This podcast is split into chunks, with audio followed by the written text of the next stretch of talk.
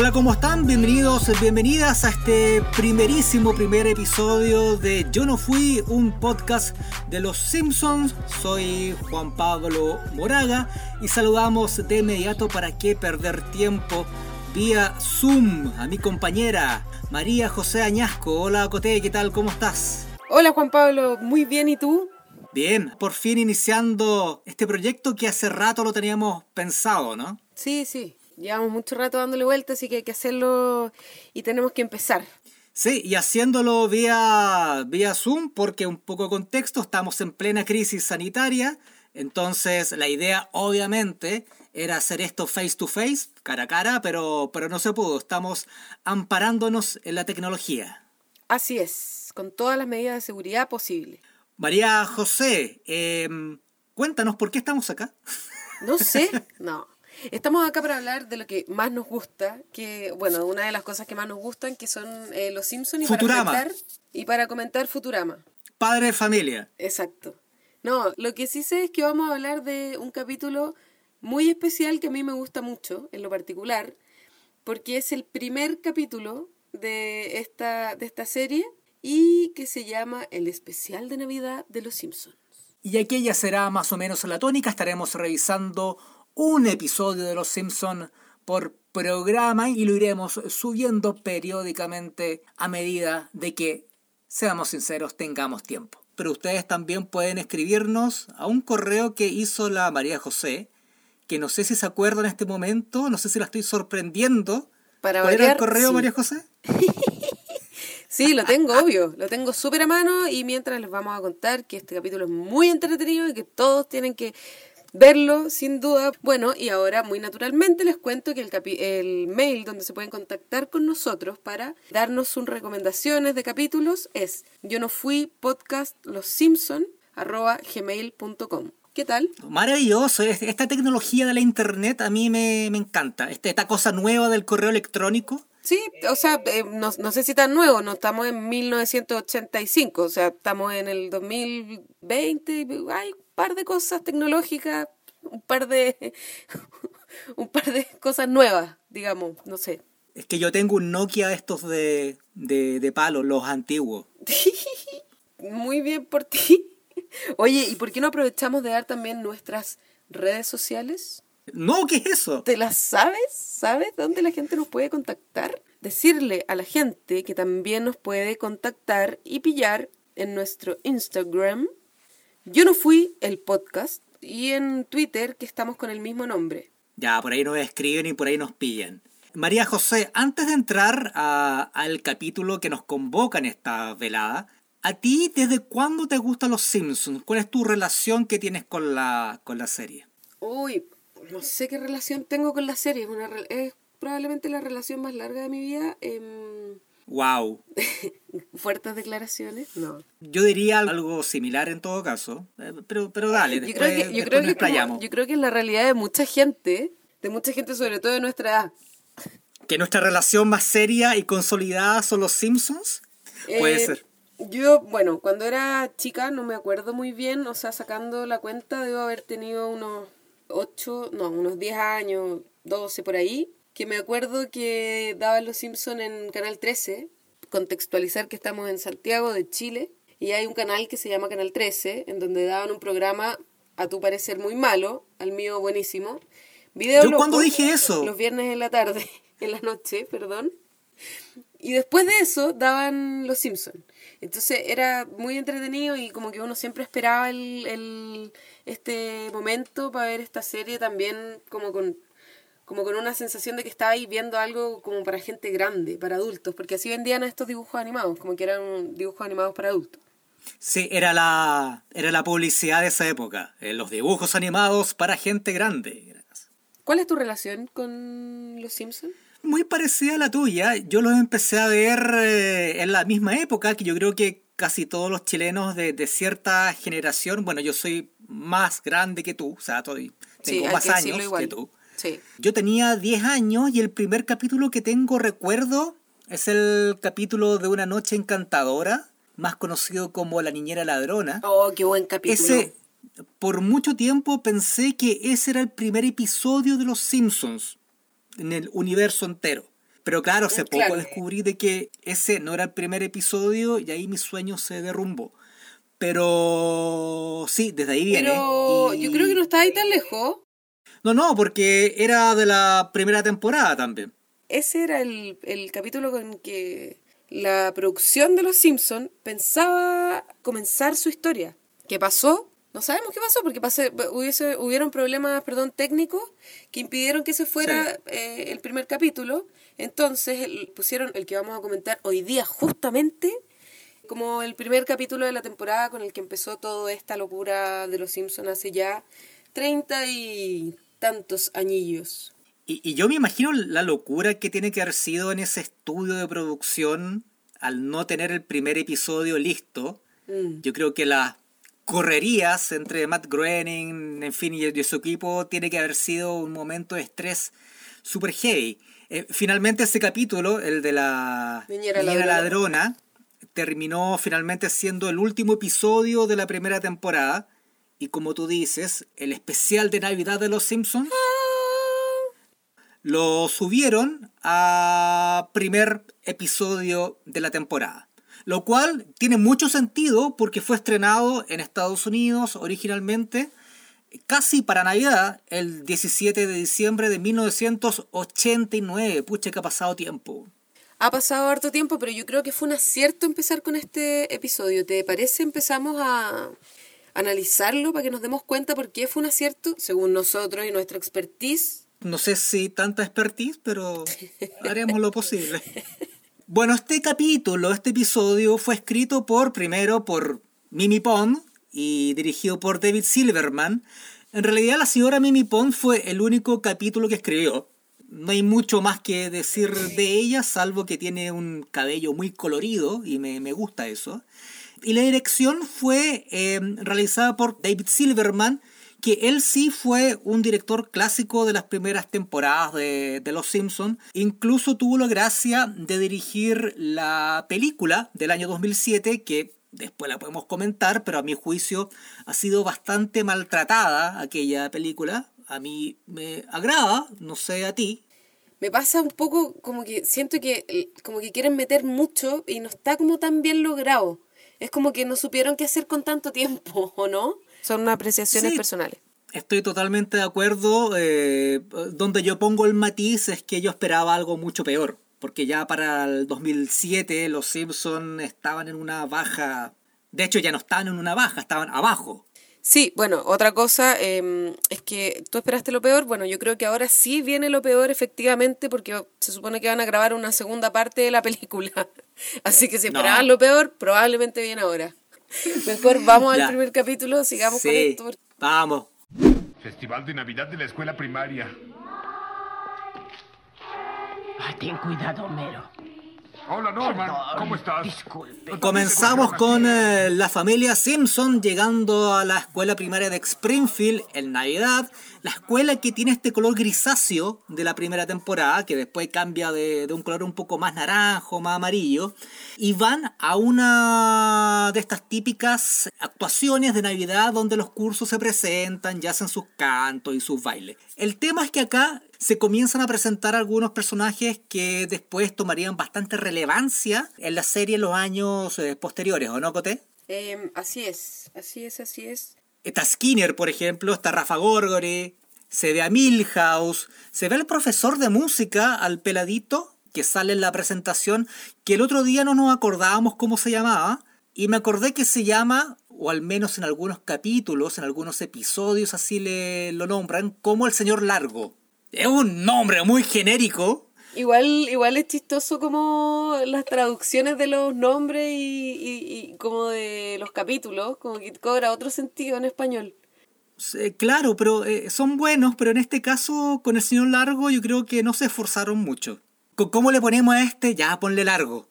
Ya, pero igual, mira, igual Matt, mi amigo Matt, Sí. no se, no, tampoco se esforzó tanto en un principio, o sea, le puso a los personajes el nombre de los de los integrantes de su familia. Se esforzó un poco más con Bart, pero el resto fue fue Sí, eso es bien cierto. copiado. Bueno, lo, lo interesante es que están estos eh, personajes secundarios, pero son solamente pinceladas de los personajes. O sea, claramente no tienen ningún atributo, ninguna característica propia que después les conocimos. Skinner solamente está ahí para presentar los actos de los niños. Rafa Gorgori, de hecho, hace una muy buena interpretación de un Santa Claus japonés. Parece hasta más inteligente de lo que después se Por convierte, eso, porque por con los años ha tenido un gran deterioro cognitivo, muy como un, un deterioro importante igual, así que claro, ahí todavía estaba como, como bien. Eh, bueno, antes, de, Eh. antes de, la, de que me quedé atrás y, y- y te empecé a escuchar sobre la presentación, contar también que este capítulo, el primer capítulo de Los Simpsons, es el único que no tiene la presentación típica de Los Simpsons. La, Ah, ¿no? la secuencia, la secuencia del sillón y la presentación no la tiene. Es el único capítulo de la historia de Los Simpsons que no la tiene.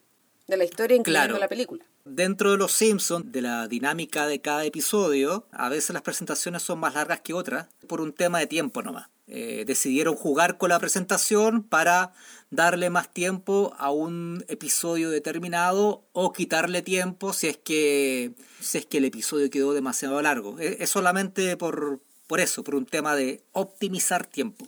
Así es. Vemos un corte y la familia está en la casa y están en la típica antesala de la Navidad. Marge está escribiendo una carta y los niños en sus respectivas eh, cartas para Santa Claus y aprovechan de hacer una presentación de la familia mientras Marge escribe la carta. Se escucha lo que Marge escribe. Lisa saca puros dieces, eh, Maggie está empezando a caminar. Esta escena sirve básicamente para presentar a la familia a quienes no la conocían. Claro, si bien no, lo re- no, no habla tanto de cada uno, dices cosas como perfectas. Por ejemplo, bueno, cuenta que se murió el gatito bola de nieve Sí, y dice que Bart, todos queremos a Bart.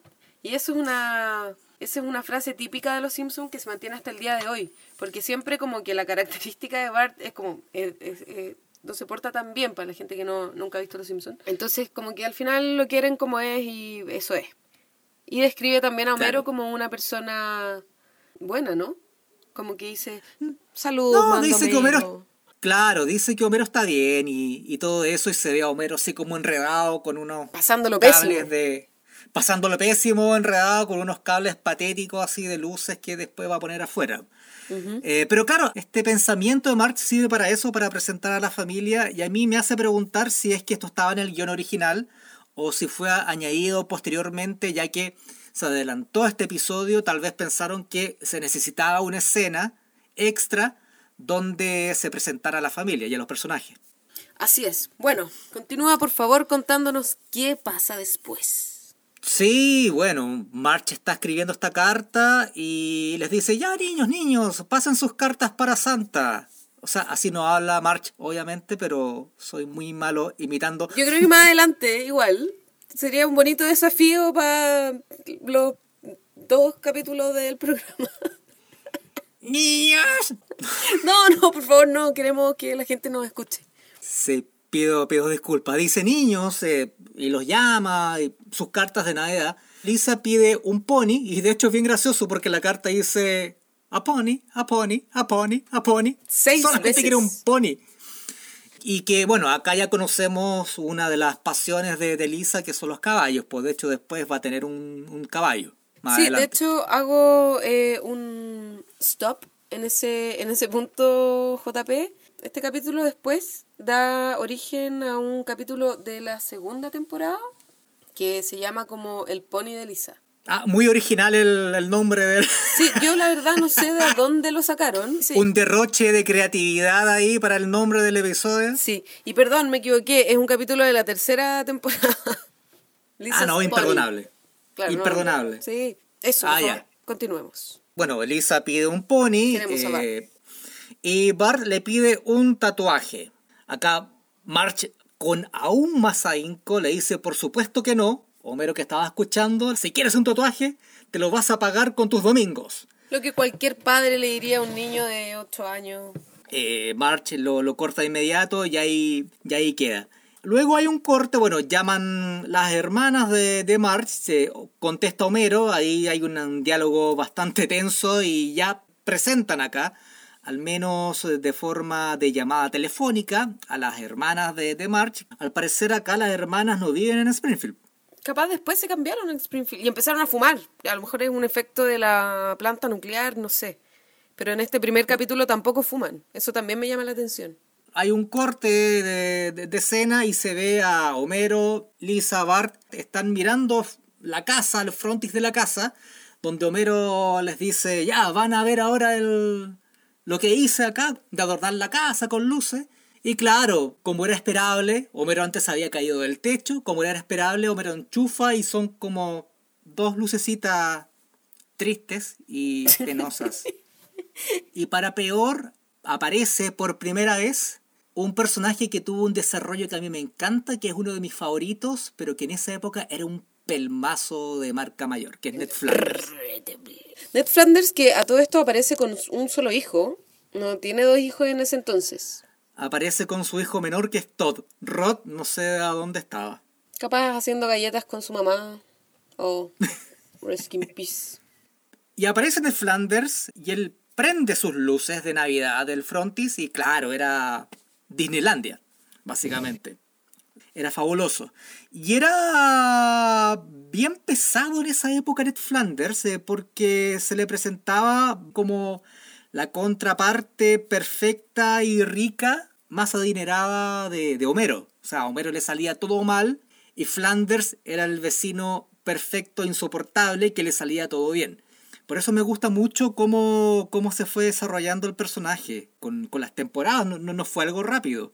Eh, y yo creo que desde el capítulo del- de la tienda para zurdos, creo que ese episodio marcó un hito en, en cuanto a la, a la vida de Ned Flanders, donde realmente después la pasa súper mal más adelante. Después lo vamos a ver eso. ¿Qué, qué, qué vuelta le dieron a, a la historia de Ned Flanders? Niños, ¿quieren ir de compras? ¡Ah, el centro comercial! Tomen su dinero. Hay una escena posteriormente en que ya se comienzan a preparar eh, para, para las compras navideñas y los Simpsons tienen dos fuentes de ingresos básicamente para comprar regalos. Uno es el bono de Navidad que le entregan a Homero en la planta nuclear y otro es un jarrón con monedas sueltas y con billetes seguramente de un dólar, no creo que hayan sido más, que March guarda, ¿dónde cote? En su cabezo, en su cabezo, en su cabello azul. Eso, ahí lo en el dentro de su cabello, en- dentro de su cabezo azul, de su cabello azul. Sí, ¿y qué, de dónde vendrán todas esos- esas monedas y eso? Yo creo que son como los vueltos, como el jarro de los garabatos, ¿o no? Tiene pinta de eso, es como el vuelto del pan, creo yo. Sí. El tema es que a Homero en la planta nuclear no le dan el bono. Porque el, uh, se arruina la Navidad. porque señor Burns, que lo presentan acá ya como un personaje antagónico, eh, en una de estas, eh, ¿cómo se le puede decir? Como locuciones que hace a, la- a todos sus trabajadores a través de- de, parlantes. En, su- Anuncios. en sus anuncios de dictador eh, nuclear. Oye, eso suena terrible. Pero es- Un dictador nuclear es como Kim Jong-un. no, yo creo, yo creo que es, es- es muy acertada mi, mi descripción. Descripción de cargo, descripción de cargo, dictador nuclear. Lo vamos a anotar para que no se nos olvide. A patentar. ¿No es lo mismo que anotar? ¿En un cuaderno? ¿En una servilleta? Ya. Bueno, acá Sir Burns eh, le anuncia a sus empleados de que no va a haber bonificación de Navidad. Entonces ahí hay un problema, pero Homero dice, uff, por suerte está lo del frasco. Claro. Pero no hay frasco, porque Marge, Lisa y Bart van a un shopping Centro center a comprar regalos y Bart queda prendido con una tienda de tatuajes como hay en todos los shoppings del mundo. Obvio. Yo no he visto ninguno. Yo tampoco, nunca en mi vida he visto un, un centro de tatuaje al lado de un Starbucks, no sé. Y, ahí entra Bart y se hace un tatuaje.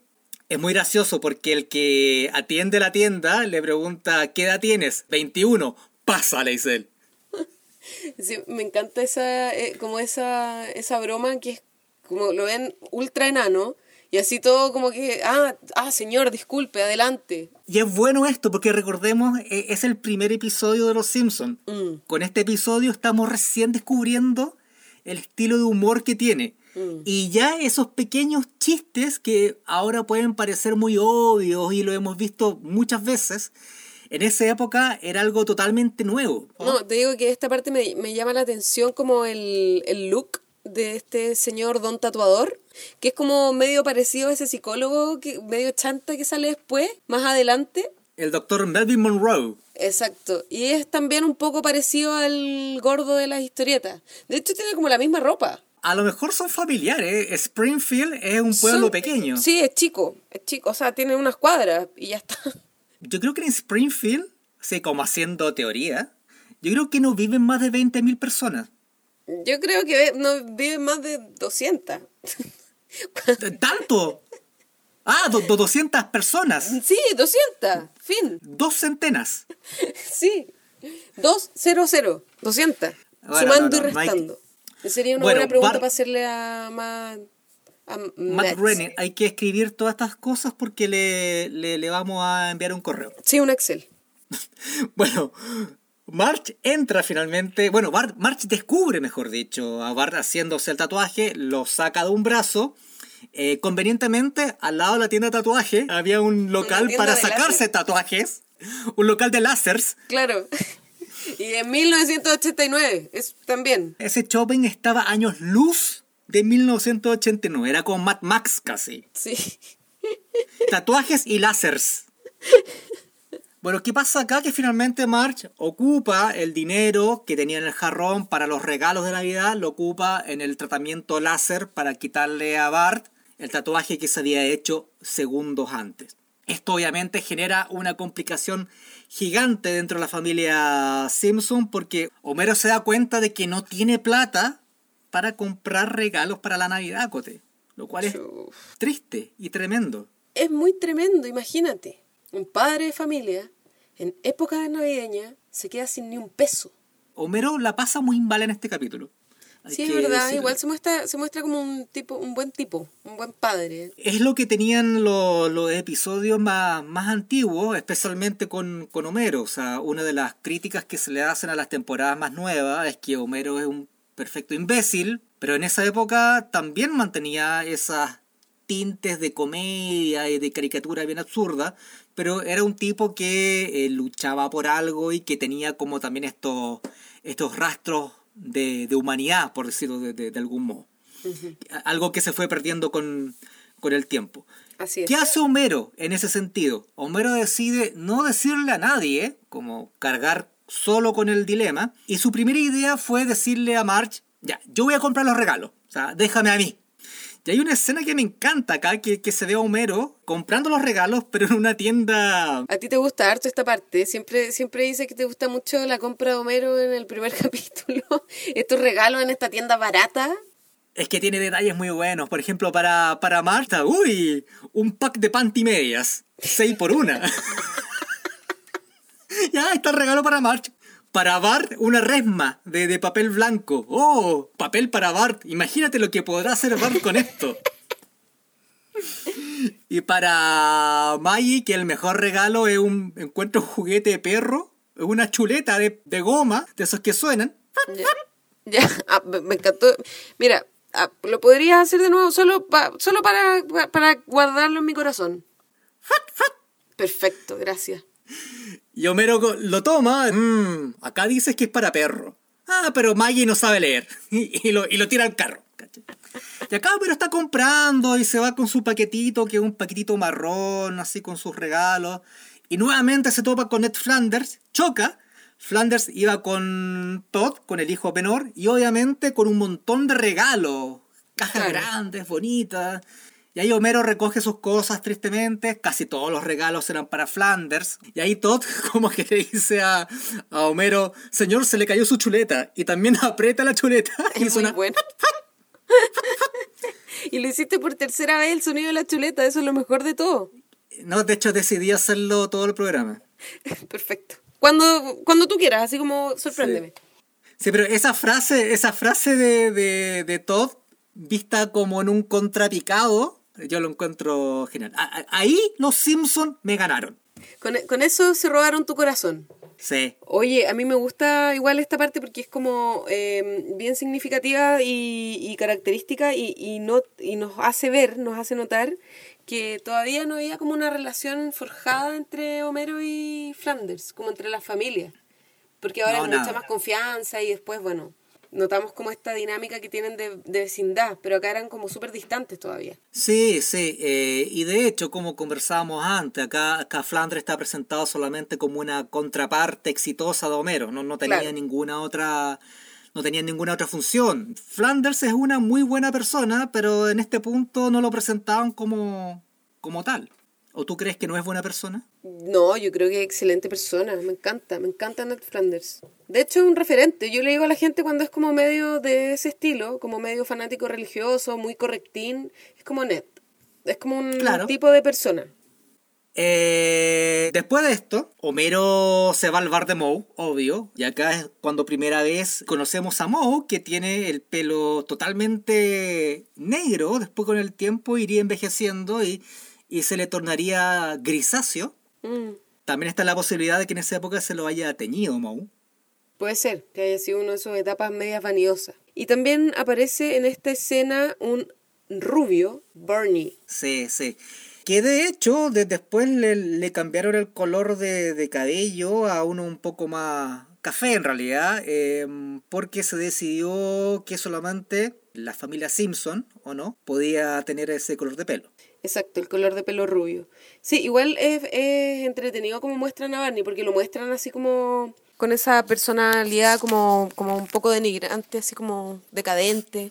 Sí, él ya está listo. ya, ya sabemos que es el borracho del pueblo. Sí, Bueno, llega Barney y llega vestido de eh, viejo pascuero de, de- de Santa Claus porque le cuenta a Homero, él agarró un trabajo por la temporada de, de Navidad como Santa Claus y que era una buena oportunidad como ingreso extra. Y ahí a Homero se le prende la ampolleta y le dice, oye, ¿y, y- y podría entrar yo? Barney le dice, "Mm, no sé, son muy selectivos y después se tira un erupto. un flato. Eh, ¿Y cuál es la primera pregunta que le hacen a Homero cuando llega a la entrevista? Oye, ¿y te gustan los niños? Y Homero responde, ¿a qué se ¿A qué se refiere? ¿Todo el tiempo? ¿Todo el tiempo? Es muy buena, es muy buena esa parte. Bueno, y después de esta entrevista de selección tan fina, pasa a la segunda etapa e ingresa a la escuela de santas, donde básicamente les enseñan a decir jo, jo, jo. Claro, eso era como el ramo Santa 1. eh, y también, no, no, pero hay un intensivo después, que, que es qué hacer, y es muy difícil cuando te toca un niño desagradable. Es cierto. Ah, si no era tan fácil la cosa, pues coté. Sí, no era ¿Qué llegar y pasar. Esto es serio. Bueno, Bueno, finalmente a, a Homero lo aceptan y comienza a trabajar. eh, y obviamente Homero queda muy, muy cansado después de esto. Y a mí me gusta esta parte, me gusta esta parte porque Homero está en- ya en el centro comercial. Llega, cambio de escena, llega a la casa, abre la puerta y se encuentra con las hermanas de March, con Patty y Selma. Sí. Y empiezan como a tener una conversación un poco tensa, un poco tirante. Y es acá cuando March le dice, Homero, ¿vienes seis horas tarde? Sí, acá es. Y eso me parece fantástico. Es como. Ahí también podemos ver la personalidad que tiene March, como que va desarrollando después, como esta madre y, y- y- y dueña de casa comprensiva y amorosa, que le pregunta, así como, Homero, y vienes seis horas tarde, ¿dónde estabas? Sí, y, y ni siquiera repara March que Homero venía con el Con el gorro, de Santa. Exacto. Bueno, cuéntame qué pasa después de esto, que esta parte igual es buena, porque no, no, nos lleva a otro lugar. Sí, sí, las hermanas en su sarcasmo clásico que lo conoceremos más adelante empiezan a mirar la casa y es como, "Hmm, en esta casa hay poco ambiente navideño. ¿ah?". Claramente no había un árbol porque no había dinero para comprar un árbol. Entonces Homero cierra la puerta, agarra el auto y ¡boom!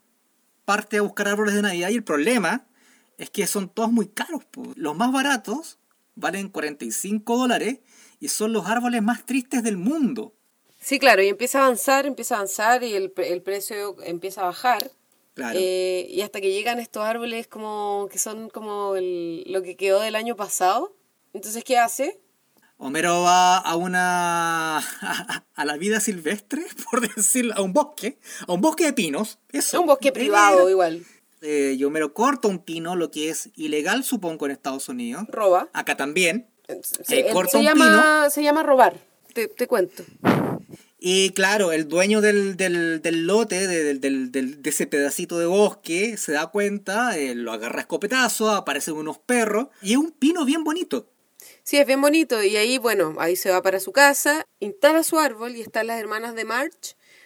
Y comentan que hay un olor eh, a pólvora y que tiene una casa de un pájaro ahí y que parece un árbol de dudosa procedencia.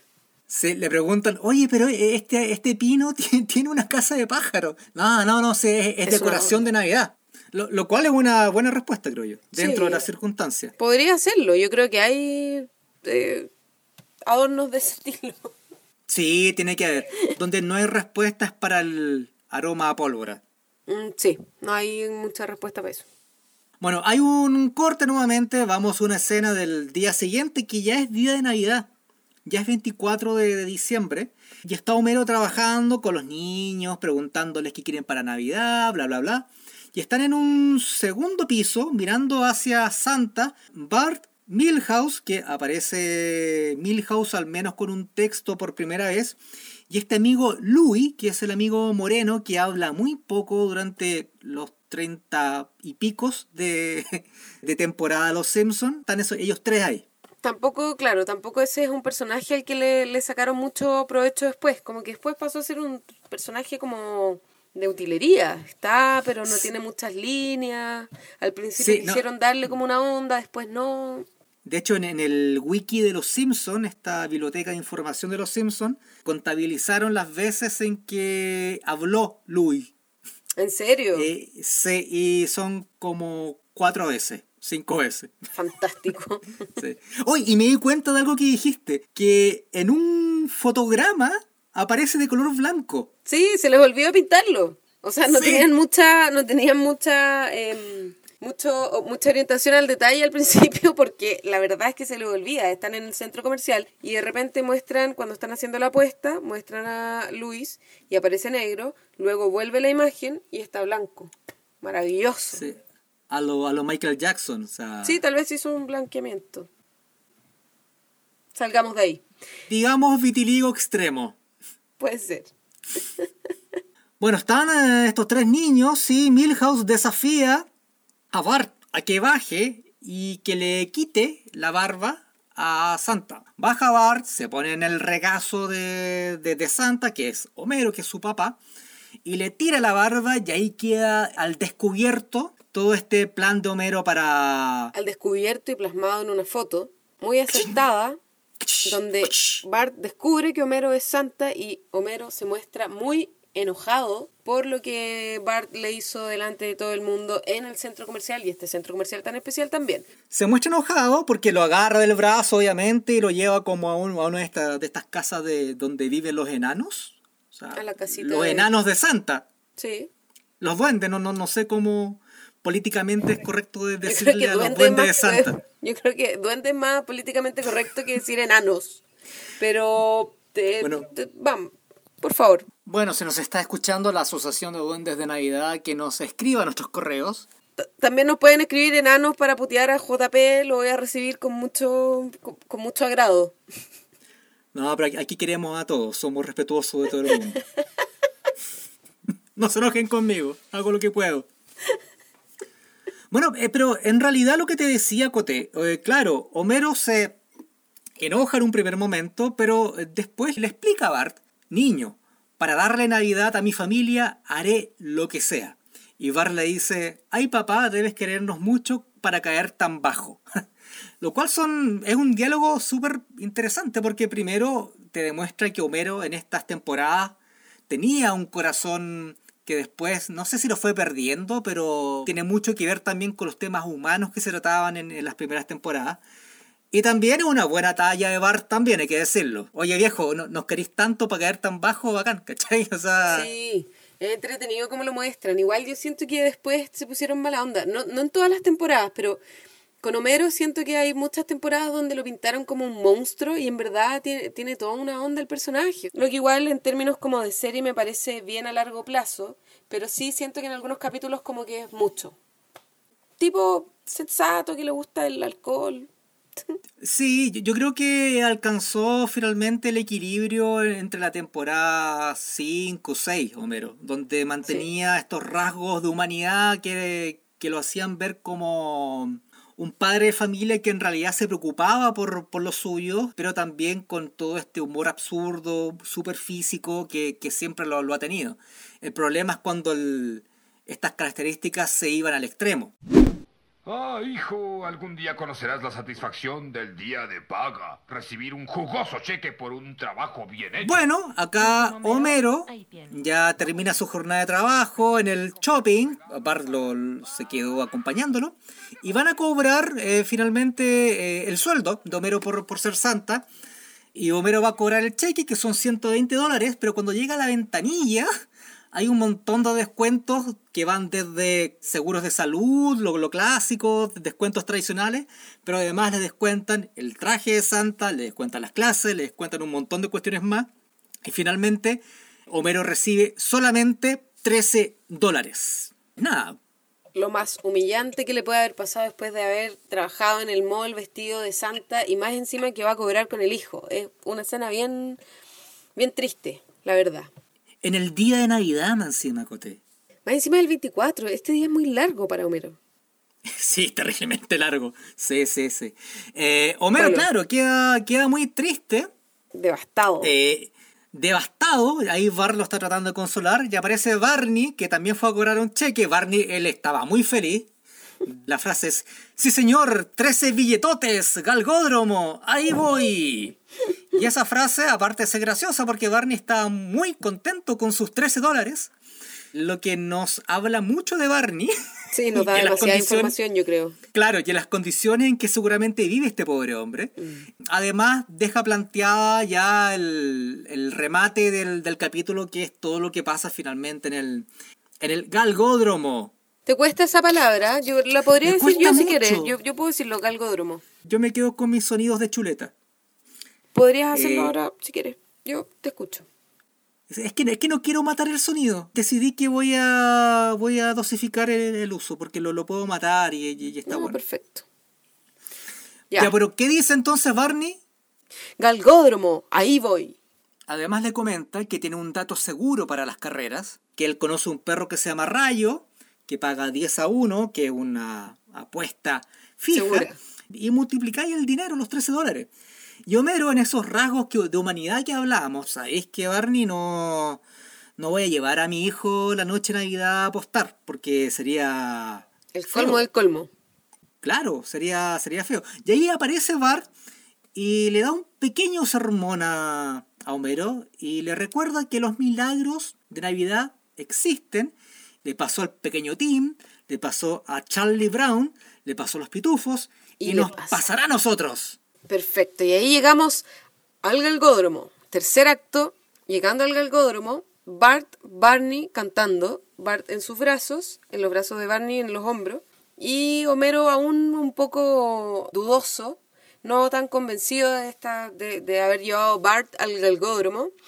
Llegan a este lugar, eh, Barney hace su apuesta, eh, Homero escucha un anuncio, un llamado a un perro llamado enviado de Santa. Y Homero lo toma como una, como una señal como una señal divina. Divina. Pero antes, algo muy gracioso que, que sé que a ti te causa mucha gracia. Sí. Cuando están entrando, hay un papá apostador con su hijo y el niño le dice algo así como, ¿Ya podemos abrir los regalos?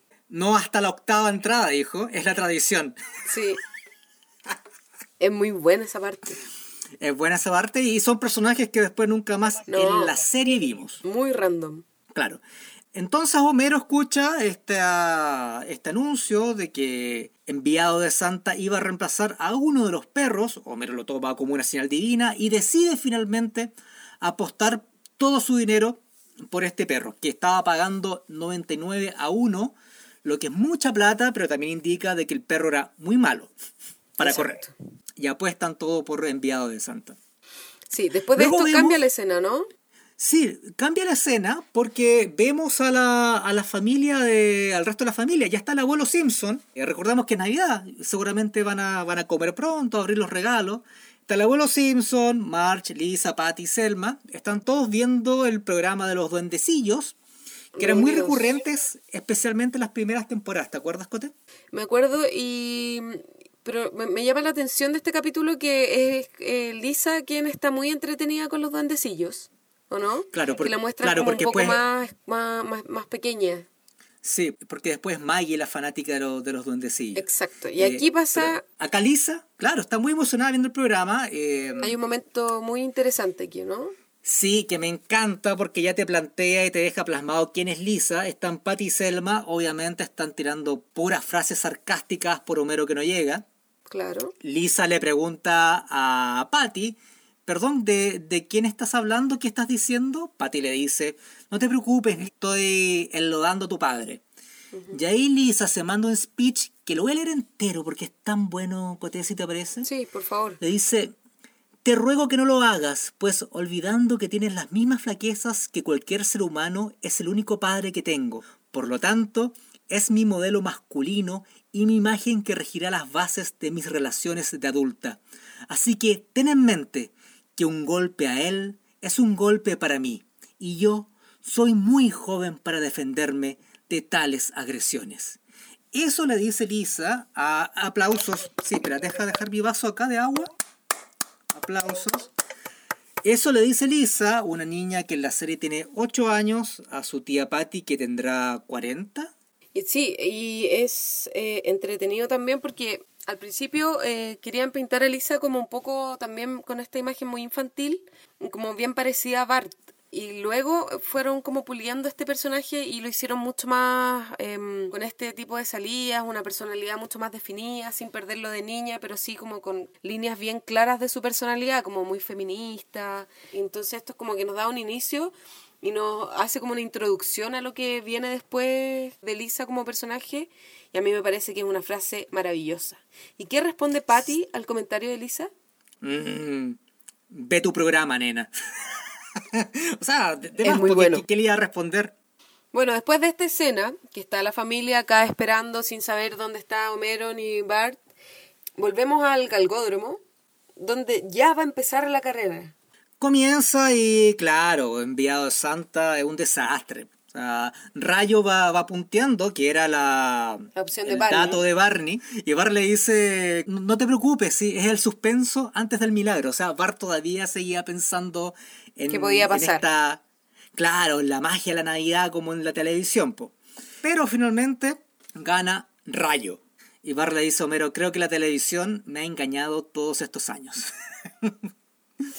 Sí, o después sea, de no hubo esto- milagro. No, No, no hubo hubo milagro, milagro. para los Simpsons. Después de esto pasa, hay también una imagen que es bien triste y bueno, y es una parte que a mí me gusta mucho de la serie, de este capítulo, que es que está afuera del galgódromo, ya cerrado, ya cerradas las casillas, todo, y está Homero y Bart buscando en el suelo algún boleto ganador, que es como sigue buscando, niño. Claro, Entonces, entre la basura. Claro. Y de repente aparece Barney en un auto con Cora, una mujer, una muchacha, muy contento, ganador, y le dice, ¿qué te dije? Rayo, vamos Cora. Y se va en su descapotable, muy ganador, también muy, todo muy precario. Y, y, y Cora tampoco nunca más la, la. No, Cora fue un amor pasajero. Y ahora viene el momento especial que le da el sentido a este capítulo. El sentido navideño, claro, como a lo lejos se escucha a, un perro ladrar, arrancar mejor dicho, es enviado de Santa Claus. Y vemos detrás de él a su dueño tirándole piedras, fuera de aquí, perdedor, última vez que te doy una oportunidad.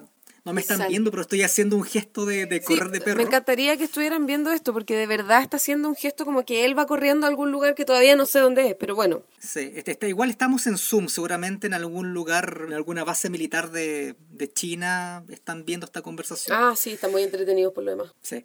Va corriendo ayudante de Santa y salta a los brazos de, mm, Homero. de Homero. ¿Y ahí qué pasa, María José? Dilo tú porque a ti te encantan los perros. A mí también, pero a ti más.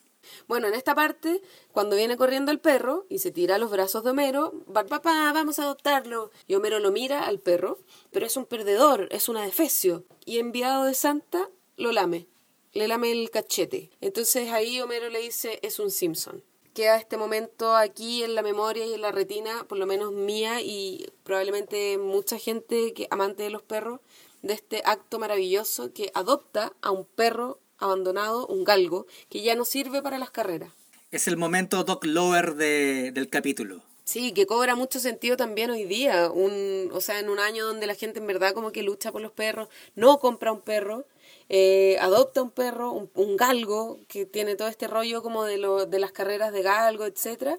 Así que bueno, a, a, mí me encanta esta, esta parte por lo mismo. Es el clímax del, del episodio. Y ahora Homero llega a la casa, lo están todos esperando. Recordemos que se han demorado, nadie sabía dónde estaban estos dos. Y Homero ya decide confesar de que finalmente la Navidad él la había estropeado eh, por no tener dinero. Estaba comentando eso cuando entra detrás de él Bart con enviado de Santa, ladrando por supuesto, y ahí, ¡oh, un perro! Claro. March, Dios te bendiga. Lisa dice, sí existe el amor a primera vista. Y finalmente el milagro que Bart buscaba llegó en forma de perro.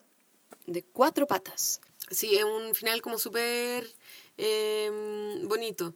March dice, es el mejor regalo que nos has hecho para compartir nuestro amor y ahuyentar ladrones. Y claro, y ahí entonces la, la serie termina con una suerte de, de, efecto como de cámara fotográfica. Y, y queda una foto estampada de, de la misma escena y finalmente, feliz Navidad le desean los Simpsons.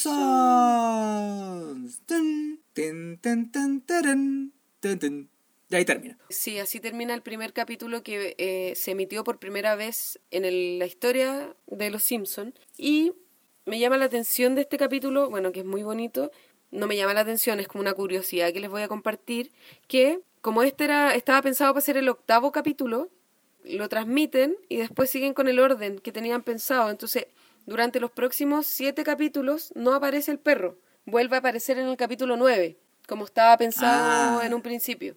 Eso Ya, porque no existía, no existía antes. Claro, pues no existía. Si lo, se supone que lo adoptan en el capítulo 8. Claro, tiene todo el sentido. Sí. En fin, ¿qué, ¿cuál es tu conclusión de este episodio, María José?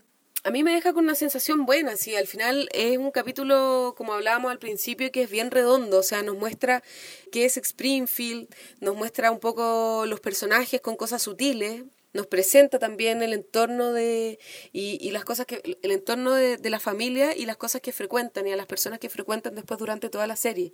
Y eso hace que nos deje como intrigados y con ganas un poco de más por lo menos me pasó a mí y por eso seguí la serie y bueno después me fue atrapando ya a un nivel droga dura como ahora y por eso estamos La acá pasta. también claro me parece que es una serie muy bien hecha, me encanta el humor que tiene, creo que marca una, una línea de humor muy característica y también es súper de la vida diaria, entonces creo que mezcla mucho, juega mucho con eso, con, con eso como ficticio, también con el día a día, o sea, yo, en verdad soy una fanática, fanática de, esto.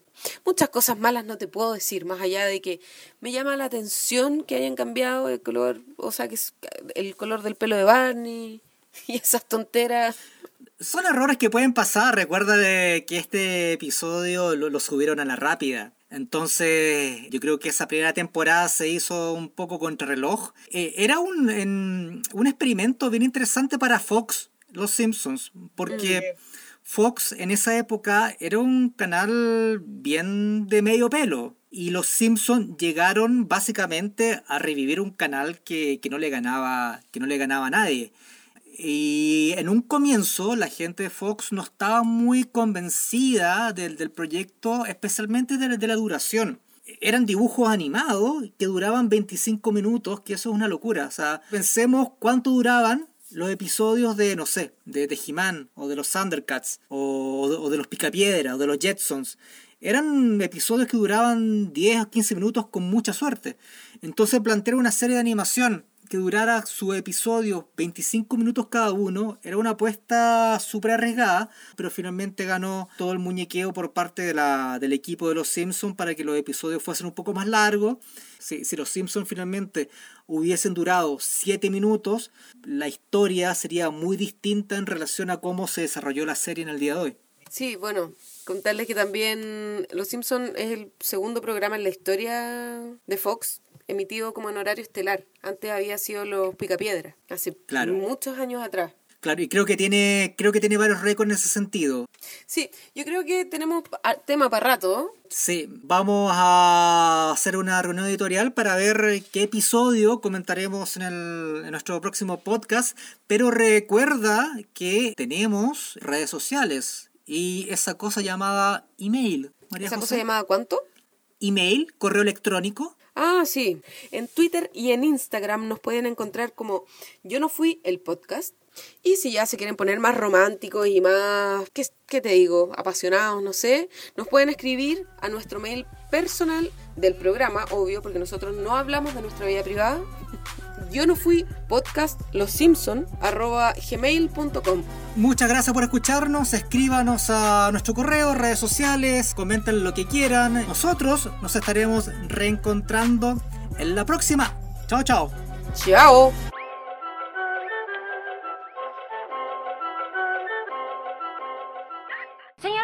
Tira su chuleta. ¡Dame eso!